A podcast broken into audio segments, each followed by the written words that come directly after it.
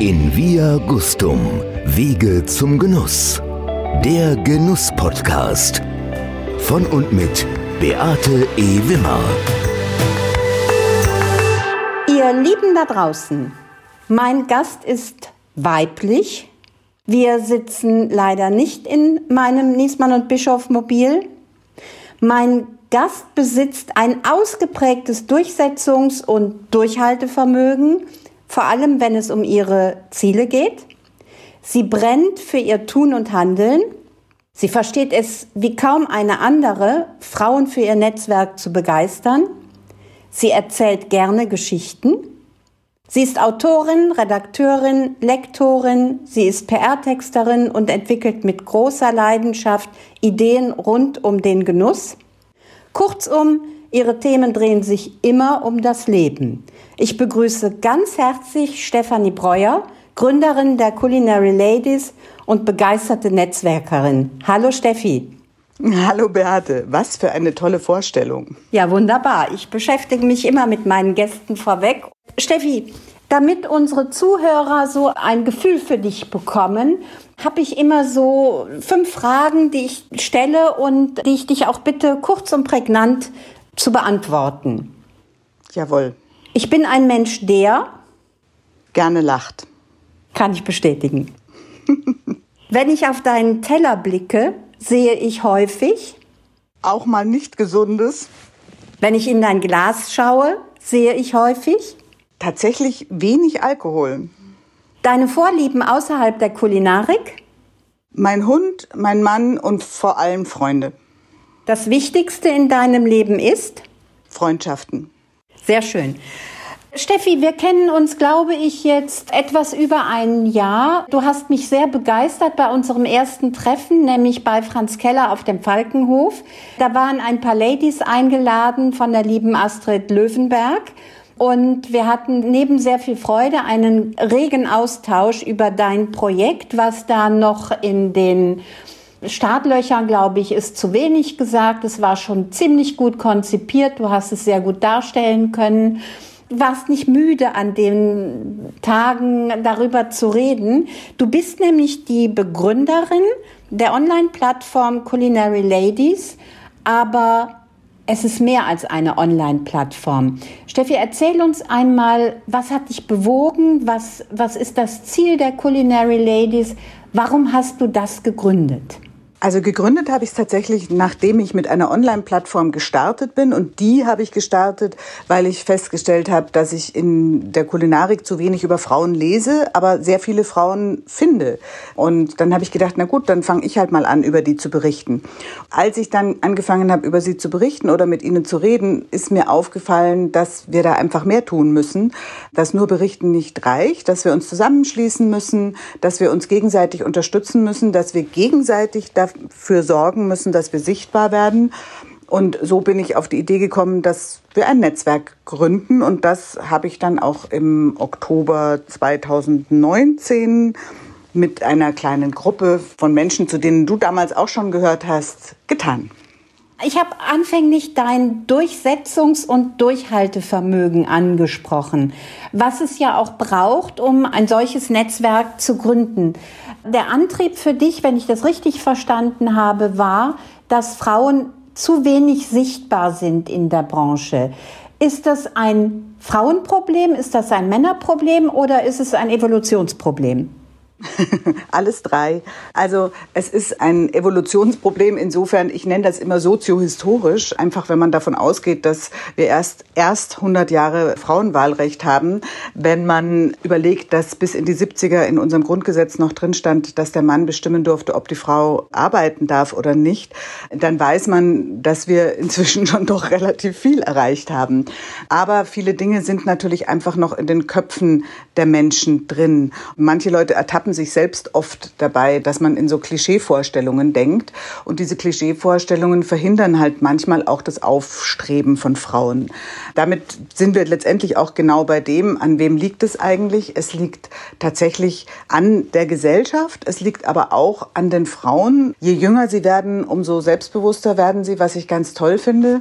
Aber es ist tatsächlich noch einfach so, dass Frauen sich auch noch nicht so gut verkaufen können. Also Frauen sind sehr sachlich, wenn sie sich verkaufen. Sie haben alle Fakten irgendwie da, aber Frauen fällt es schwer zu sagen, ich bin gut, ich bin richtig gut.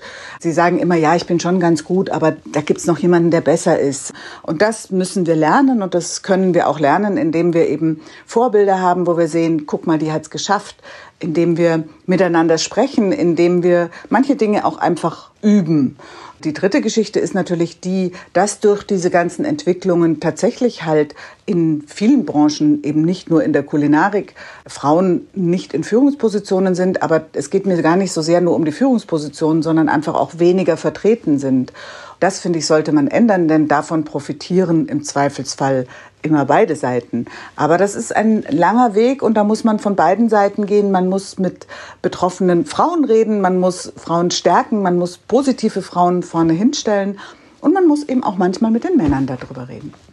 Es passt ja auch so gut ins Bild. Ich las kürzlich und da war ich sehr erstaunt, dass Frauen in den Führungsetagen sogar oftmals besser bezahlt werden als die Männer. Aus dem Grunde, dass es so wenig gibt. Und man sagt, Frauen in Führungsetagen, in Führungspositionen sind so gut, dass wir sie halten wollen. Und das geht natürlich in erster Linie dann oftmals auch über das Gehalt. Und das hat mich sehr erstaunt, würde aber jetzt auch in das, was du gesagt hast, komplett reinpassen. Ja, es erstaunt mich auch, weil wenn das in Führungspositionen teilweise so ist, finde ich das ganz prima. In vielen anderen Positionen ist es leider nicht ganz so.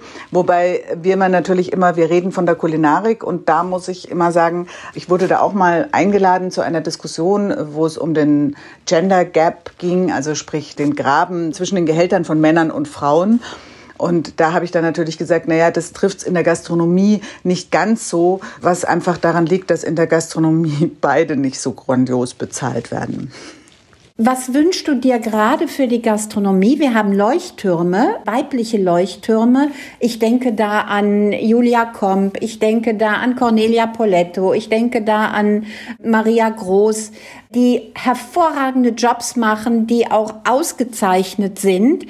Was glaubst du, was muss verändert werden, damit noch mehr Frauen auch in diese sogenannten Führungspositionen der Gastronomie hineinrutschen?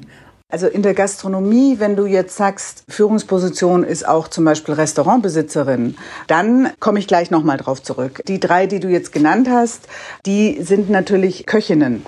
Und die Cornelia ist immer noch eine Spitzenköchin, betreibt aber heute kein Sternerestaurant mehr. Die Maria betreibt auch kein Sternerestaurant mehr. Und die Julia im Moment nicht, aber ich glaube, Julia ist schon noch willig, das durchaus wieder zu tun. Ne? Also es ist nicht so, dass Julia sagt, ich will damit gar nichts mehr zu tun haben. Hat möglicherweise auch mit dem zarten Alter von Julia zu tun. Da ist man noch glaube ich, ein bisschen bissiger oder ehrgeiziger, was die Auszeichnungen betrifft. Ja, aber Julia weiß auch wirklich ganz genau, was sie will. Also das ist, was ich sehr bewundernswert finde übrigens. Sie kann das auch ganz gut immer formulieren. Aber um nochmal zu sagen, also wir haben in der Gastronomie, es gibt die Gastronomie im Allgemeinen, wo es natürlich auch Führungspositionen gibt und es gibt die Spitzenköchin. Die Spitzenköchin, ich werde immer wieder darauf angesprochen, weil viele halt die Gastronomie auf die Küche reduzieren. Ne? Die Spitzenküche ist ein schwieriges Pflaster für Köchinnen, weil Spitzenküche, das weißt du auch, bedeutet auch eine ständige Anwesenheit. Gäste wollen den Koch oder die Köchin sehen. Wenn Tester kommen, muss man vor Ort sein. Also man, man kann eine Spitzenküche nicht einfach mal drei Tage die Woche abends alleine lassen. Das ist in den seltensten Fällen so oder man muss dann wirklich einen sehr guten Sous-Chef oder eine sehr gute Sous-Chefin haben, was auch nicht ganz leicht ist. Das wiederum bedeutet fünf Tage die Woche und zu denen mindestens fünf Tage die Woche und zu denen gehört auf alle Fälle der Samstag, ist man abends einfach nicht da einen Partner zu finden, der das akzeptiert, ist ehrlich gesagt schon auch für männliche Köche nicht immer ganz leicht. Ja? Und es gibt oft Probleme. Und ich kenne auch viele Frauen von Köchen, die dann mit Kindern natürlich auch festgestellt haben, dass sie quasi alleinerziehend sind, deswegen nicht ihre Kinder bereuen. Aber es ist schwierig. Aber wie gesagt, wir reden noch nicht mal von Kindern. Es ist schon einfach von einer Partnerschaft so. Du musst dich selbst beschäftigen können. Und in unserer Gesellschaft ist es im Moment noch nicht so, dass Männer so ohne weiteres sagen würden, kein Problem, Schatz, sie sei doch fünf Tage die Woche nicht da. Ich beschäftige mich schon alleine, weil ich bin so stolz auf dich. Das funktioniert meistens nur dann, wenn es ein Familienunternehmen ist oder der Mann auch in der Branche. Ich kenne eine Ausnahme, die ich grandios finde, das ist die Iris Bettinger. Die haben sich kennengelernt. Er ist Jurist. Sie war damals in vier Jahreszeiten in Hamburg. Dann ist sie nach München gezogen, weil er dort damals noch Jura studiert hat, damit sie sich wenigstens etwas näher sind. Sie hat dann damals bei Käfer gearbeitet. Er hat dann sogar als Nebenjob auch bei Käfer bei Veranstaltungen gearbeitet. Dann ist sie zurück nach Reda Wiedenbrück und wollte das Hotel ihrer Eltern zusammen mit ihrer Schwester übernehmen, die sich aber dann anders entschieden hat. Und dann stand Iris da und sagt, allein kann ich es nicht übernehmen.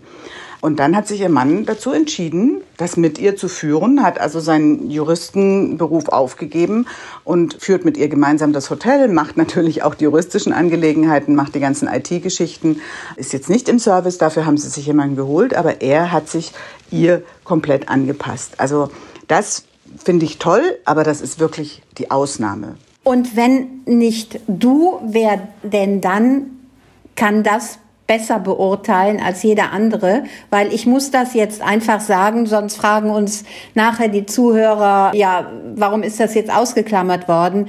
Du bist auch mit einem erfolgreichen Koch verheiratet, dem glaube ich auch nichts Besseres hätte passieren können, als so ein Sprachrohr auch zu sein, die Branche so zu kennen, etc. pp. Du bist nämlich mit Bobby Breuer verheiratet, dem äh, Chef des Esszimmers in München gerade du hast ja das auch alles in einer Partnerschaft durchleben müssen und durchlebt. Ja, und das ist halt genau deswegen weiß ich, dass es auch tatsächlich nicht immer ganz leicht ist. Also also ich habe mich heute so dran gewöhnt, dass ich immer sage, um Himmels Willen, wenn ich jetzt, was wohl nicht mehr passieren würde, aber mich trennen würde und würde einen neuen Mann kennenlernen, der wäre jeden Abend zu Hause, ich würde ja wahnsinnig werden. aber jetzt muss man dazu sagen, wir sind auch mittlerweile seit 20 Jahren zusammen und ich habe mich einfach auch an diese Freiheit gewöhnt. Ich muss nicht jeden Abend rechtfertigen, wo ich bin, außer jetzt im Moment gerade. Während aber des Lockdowns? Ja, genau. Weil da macht er zwar to go, aber abends ist er zu Hause. Das ist eine sehr ungewohnte Situation für uns. Aber wir haben festgestellt, wir können alt werden, wir kriegen es hin. Aber wie gesagt, das ist nicht ganz leicht. Vor allem dann wird es immer haarig, wenn man zum Beispiel sagt, jemand hat Geburtstag, man selber, der andere, man hat tolle Theaterkarten, die Verwandtschaft hat irgendein großes Fest. Ich sage immer, ich bin noch nie so oft alleine an irgendwelche Veranstaltungen gegangen, wie seitdem ich mit Bobby zusammen bin. Das ist nicht ganz leicht, aber irgendwie scheint es uns Frauen leichter zu fallen, als sich, sich anzupassen, als das eben Männern umgekehrt fällt, wenn sie auf so eine Frau treffen. Du bist ja eine gestandene Frau, du bringst ja eine großartige Vita mit und du hast ja auch ein komplett anderes Leben, ein eigenes, nicht anderes, aber eigenes Leben, was möglicherweise, das will ich jetzt nicht unterstellen, aber das wirst du uns beantworten, möglicherweise auch das Tun und Handeln deines Mannes mit unterstützt. Ja, natürlich tut es das. Also wir sagen mittlerweile auch immer, wir sind ein gutes Team. Also ich koche überhaupt nicht und ich arbeite auch in dem Sinn nicht mit. Ich helfe ihm bei Social Media im Moment. Wofür es natürlich auf alle Fälle immer gut ist, ist auch für Brainstorming, für neue Ideen.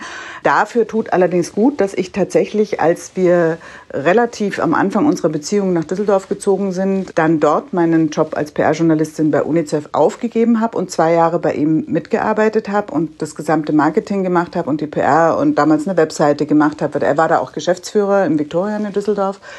Und das hat mir unheimlich geholfen, weil ich dadurch die Branche einfach viel, viel besser verstanden habe. Ich habe Abläufe besser verstanden. Ich habe verstanden, warum man dort sein muss. Ich habe verstanden, was Gäste wollen, wie ein Arbeitsprozess ist. Das ist unheimlich wichtig. Das ist sehr, sehr schwer zu verstehen von außen. Ich habe ja selber auch 2018 ein Praktikum, drei Monate in einer Profiküche gemacht und ich muss sagen, da habe ich richtig, richtig viel Demut und Ehrfurcht vor den Menschen, die in der Gastronomie arbeiten, ob das in der Küche oder auch in, im Restaurant ist, bekommen. Steffi, du hast die Culinary Ladies gegründet und wir hatten jetzt kürzlich unser Jahresmeeting, natürlich via Zoom. Ich habe kaum eine Veranstaltung erlebt und dann auch noch online. Ich glaube, wir waren 45 Frauen rund. Wir sind alle hochmotiviert aus diesem fast dreistündigen Treffen herausgegangen. Was hast du mit den Culinary Ladies vor? Was ist jetzt dein kurzfristiges Ziel? Was ist dein mittelfristiges Ziel? Was wünschst du dir noch weiter für die Culinary Ladies? Was wir jetzt vorhaben, ist, wir werden Arbeitsgruppen gründen. Wir lassen uns nicht davon unterkriegen, dass wir uns nicht so treffen können. Wie du richtig sagst, ich glaube, es war ein ganz toller Spirit, den wir bei unserem Jahresmeeting hatten, obwohl es online war. Natürlich konnte da nicht jeder was dazu sagen. Deswegen gründen wir jetzt diese Arbeitsgruppen zu ganz verschiedenen Themen. Dort können sich kleinere Gruppen zusammentun. Dann kann man mit Zoom auch ganz gut arbeiten, weil man dann auch untereinander wirklich diskutieren kann. Hat den riesen Vorteil. Ich meine, wir haben schon eine Culinary Lady in Wien sitzen und wir haben in Hamburg Culinary Ladies sitzen und die können natürlich damit zusammenkommen. Das heißt, ich nutze im Moment das Negative, dass wir uns nicht vor Ort treffen können, dass wir sagen können, aber wir können Kilometer überbrücken und uns da gemeinsam treffen und verschiedene Arbeitsgruppen. Wir haben eine Arbeitsgruppe, die sich intern damit beschäftigt, dass wir uns ein bisschen weiterbilden zum Thema Social Media. Wir haben eine Arbeitsgruppe, die sich mit dem Thema beschäftigen soll, wie, wie kann man die Menschen auch wieder stolz machen auf den Beruf, den sie in der Gastronomie ausüben, der, der doch einer der wenigen Berufe ist, der Menschen ganz direkt glücklich macht. Da möchten wir unbedingt daran arbeiten. Das hängt natürlich auch die Wertschätzung des Gastes damit zusammen.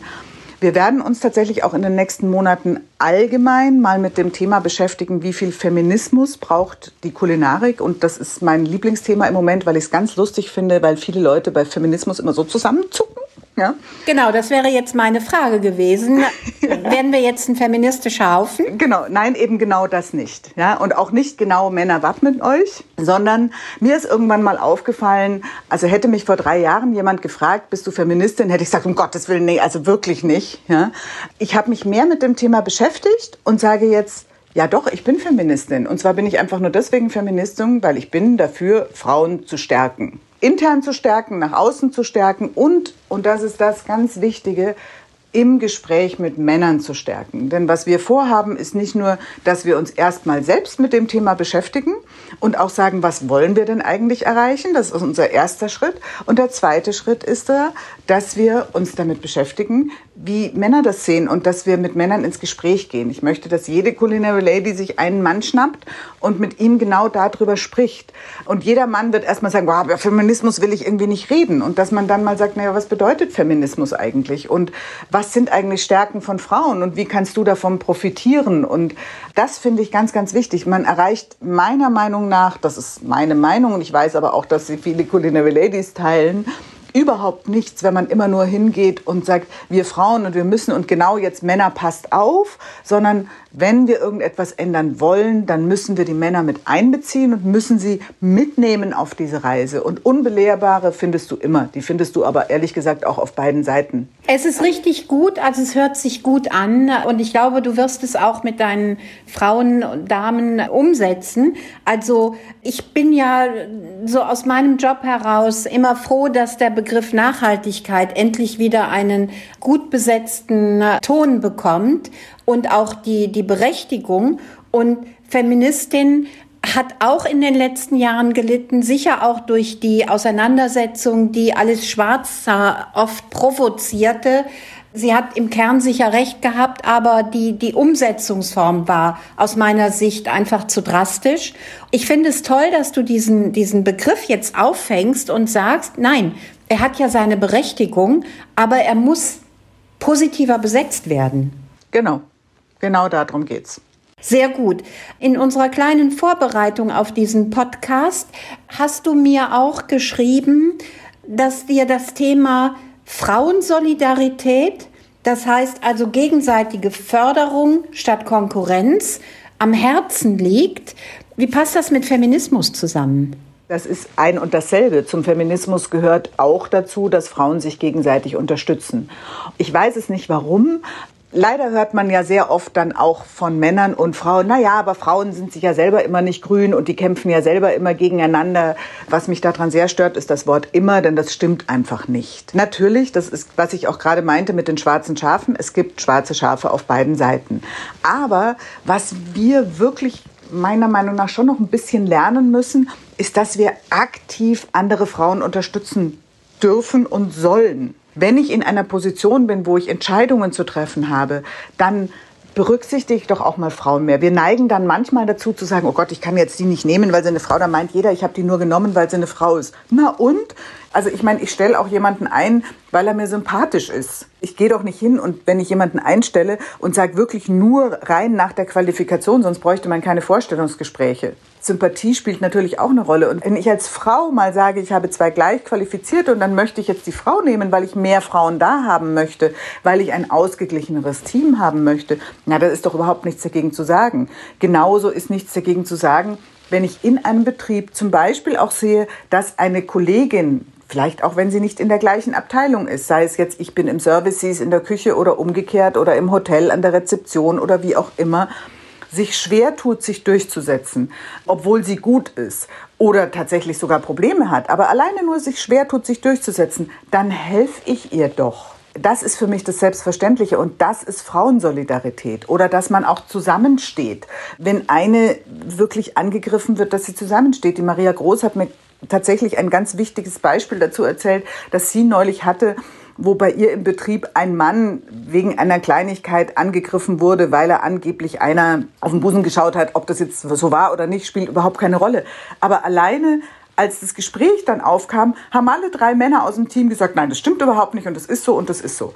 Frauen müssen auch zusammenhalten. Dann müssen Frauen sagen, alle drei Frauen sagen, doch, es ist so. Und sich dann nicht zurückhalten. Aber wie gesagt, mir geht es gar nicht so sehr nur um dieses Thema äh, Solidarität gegen sexuelle Belästigung. Das ist nochmal ein ganz, ganz anderes Thema. Sondern es geht mir einfach wirklich darum, dass man sich gegenseitig auch unterstützt und dass man sich einfach auch mal hilft. Und zwar ohne immer gleich, ich helfe dir, was habe ich davon? Sondern ich helfe dir und dann haben wir schon zwei starke Frauen hier im Team.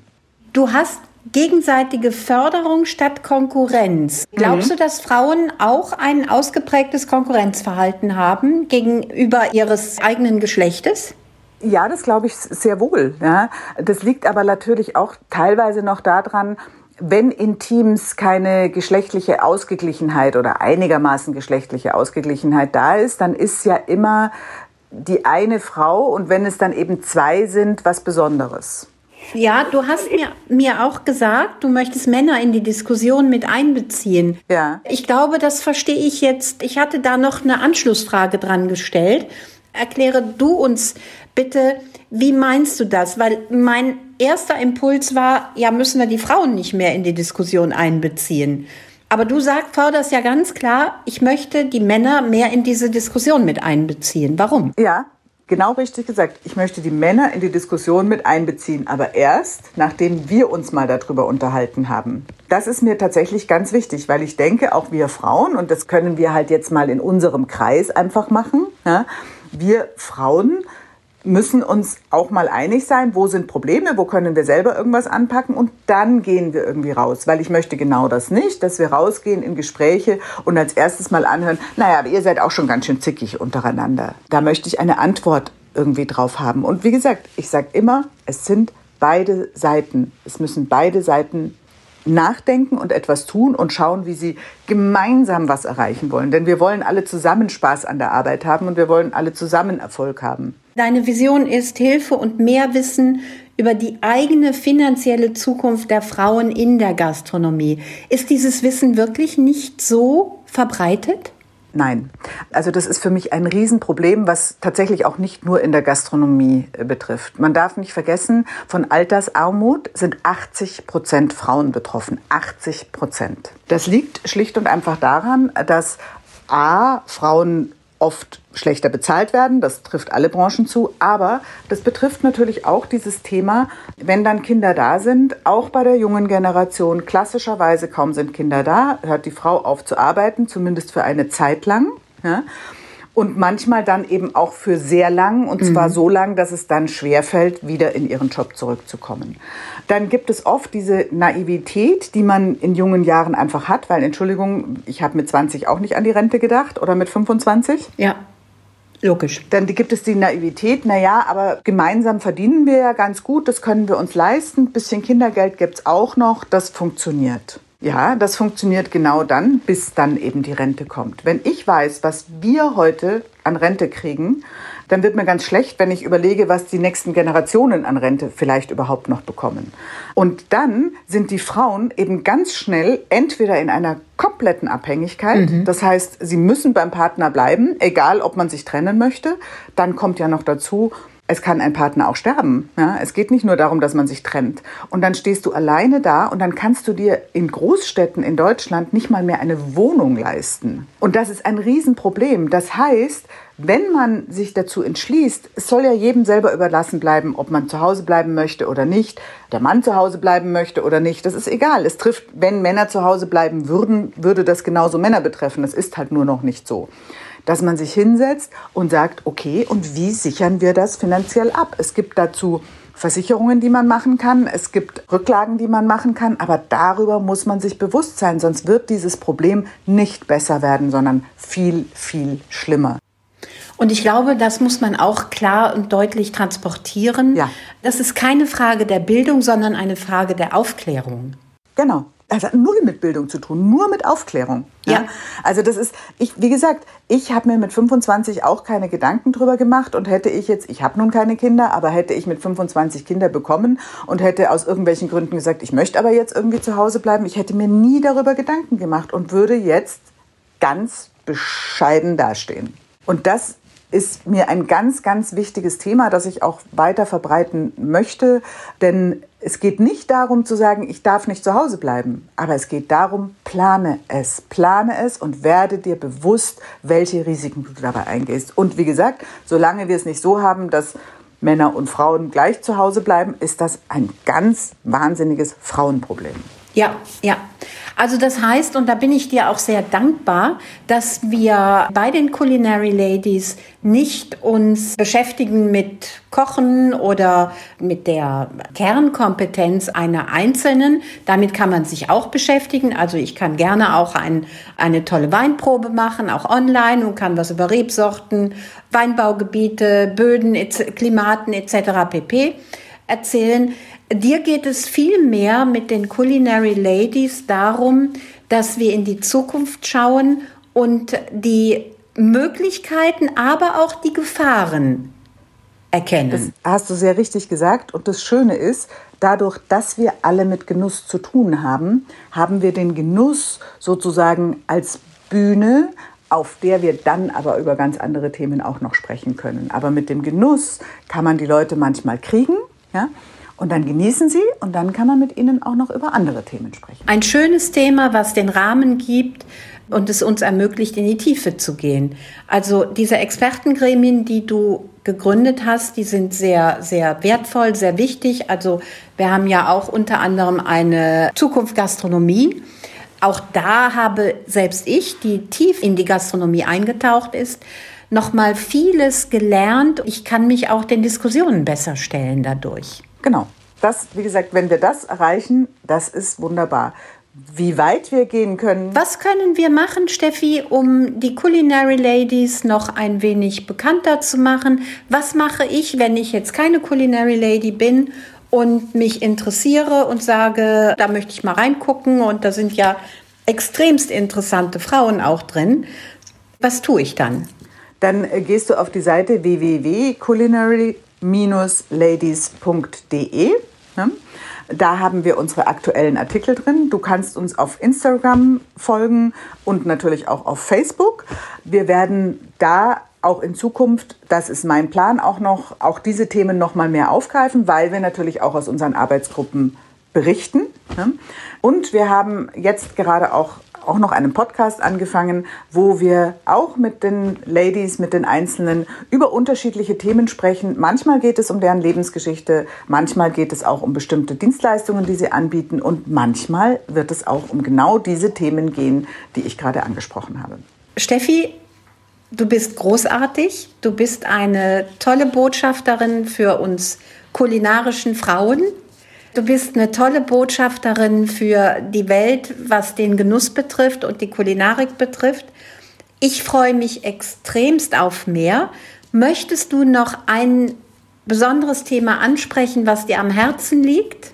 Also wir haben jetzt eigentlich alles angesprochen und ich will jetzt gar nicht die Leute überlasten. Ich möchte einfach nur sagen, schaut mal auf unsere Seite und auch wenn ihr das nicht tut und wenn ihr eine Frau seid, dann denkt mal, wo gibt es vielleicht eine Frau, die ich unterstützen kann? Und wenn ihr ein Mann seid, dann denkt mal drüber nach, wo ihr von der Mitarbeit einer Frau profitieren könntet. Und ich freue mich auf das Interview, was ich mit einem Mann aus der Branche führen werde über das Thema Frauen im Genuss, in der Kulinarik, in der Gastronomie, insgesamt auch über das Thema Feminismus.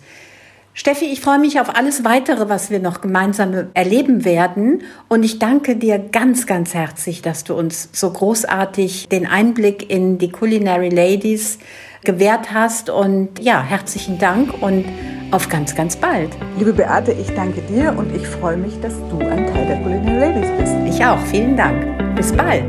Bis bald. Tschüss. Tschüss.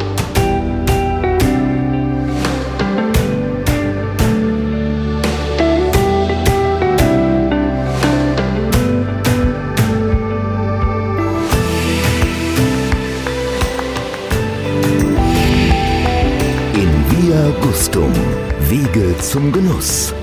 Der Genuss-Podcast. Von und mit Beate E. Wimmer.